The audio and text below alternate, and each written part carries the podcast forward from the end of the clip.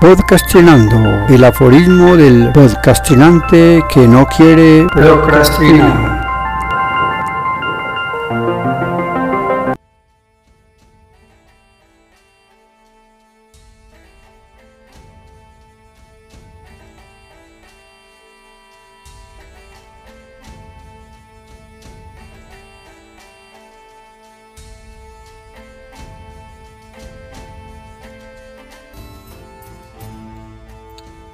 Aforismo número 8 de la segunda temporada. Introspección. El poder hace más rico al poderoso y al débil le hace cada vez más menesteroso.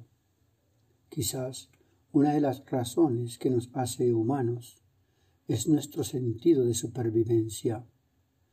Saber que si corremos algún peligro, por más atraídos que nos sintamos ante esa adversidad, somos conscientes de necesitar salir de allí.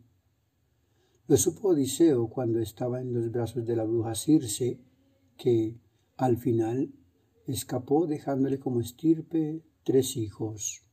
El popular barrio Manrique Oriental, sitio emblemático que le costaría la curul al mafioso de mafiosos Pablo Escobar Gaviria, pues en la estación de dicho barrio fue donde le tomaron la foto con el número 113533.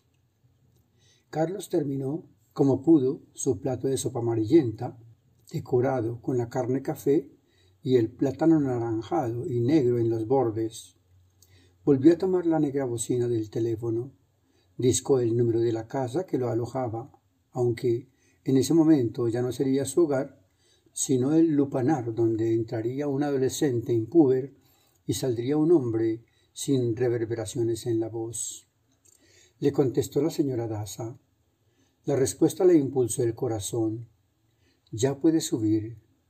Colgó y, sin cepillarse los dientes, se despidió de doña Rosa, puso sus pies sobre la calle 69, subió la empinada carretera hasta tomar la carrera 38, giró hacia la derecha tomó con decisión la calle 68 en dirección al Parque Gaitán por la carrera 37, otra empinada ladera propia de los barrios periféricos de la ciudad de Medellín, hasta la 36A, donde debía doblar por la derecha y tomar ese muro para vehículos, derecho hasta la carrera 36 con calle 68.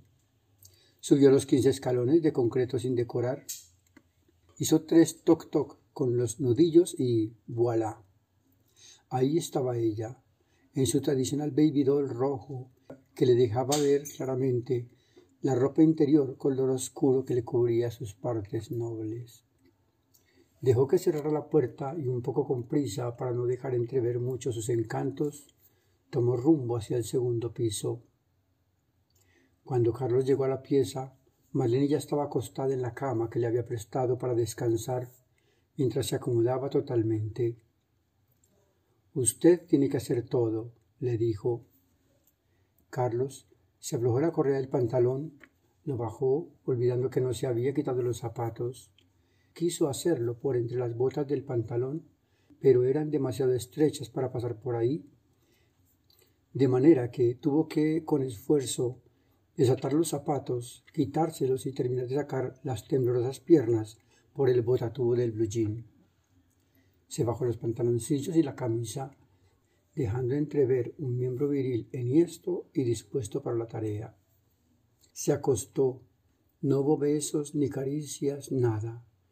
Todo estaba prefigurado que sería una tarea de acabar pronto para salirle al paso a un ejercicio del que ella estaba más asustada que él, pues creía que le dolería igual o más que cuando le tocó a ella pasar por la misma pena es decir, que el nerviosismo era compartido. Cuando notó que él no atinaba en el agujero, ella lo tomó con su mano derecha dirigiéndola al punto exacto del clítoris, donde sabía que no habría pasión alguna. Sus desventuras la habían privado de ese placer. La locomotora de vapores inmaculados empezó a realizar los movimientos que le daban impulso al gemir de parte de él, porque de ella ni la más leve sensación de gusto o placer. Simplemente se convirtió en un instrumento en el que el deleite estaba vedado para las mujeres. Es como magistralmente lo registró Federico Andajasi en su obra El anatomista, donde Mateo Colón cuenta, gracias a su amor a la prostituta Mona Sofía, la misteriosa naturaleza femenina en tiempos del Renacimiento, época en que la Iglesia todavía daba respiros de autoridad y menosprecio por el placer mundano. En un paralelo singular, el autor hace de su personaje un explorador de la misteriosa naturaleza de las mujeres. Mateo, avanzado en su tiempo, experimenta con este tipo de mujeres lo prohibido como es explorar el cuerpo humano y más el femenino, descubriendo como su homónimo Colón, dulce tierra hallada, el amor veneris, lo que en anatomía sería el cleitoris, desconocido hasta por la misma mujer, pero que estaba allí como el monte Venus antes de ser descubierto. La faena duró varias horas. La tortuga se negaba a mostrar la cabeza. Ella, un poco avergonzada, se sintió herida en su orgullo de experimentar en tales labores y ofreció hasta lo que pocas veces le daba a sus clientes con tal de dar por terminada su tarea. El tiempo hizo de las suyas y se dio por vencida. Él, quizás para prolongar un poco más el momento, se limitaba a decir que nada que aparecía. Finalmente llegó la hora de sus compromisos. Después continuamos, le dijo. Se fue a bañar se puso un pantalón blanco que le quedaba ceñido al cuerpo y una blusa de tul negro, semitransparente, que dejaba ver el negro brasier que le cubría los pechos, las mismas gafas negras grandes, una moña de cola de caballo y los aretes que superaban el tamaño de sus orejas.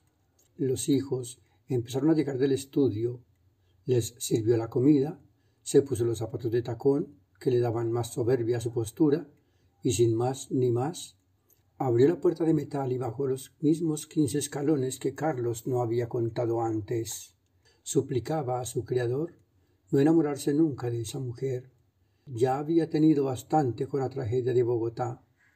No sospechaba que ésta sería una de las que, como Odiseo, le costaría trabajo salirse de ella.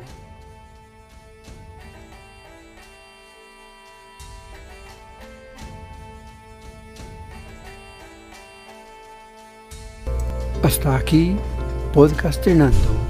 El aforismo del podcastinante que no quiere procrastinar.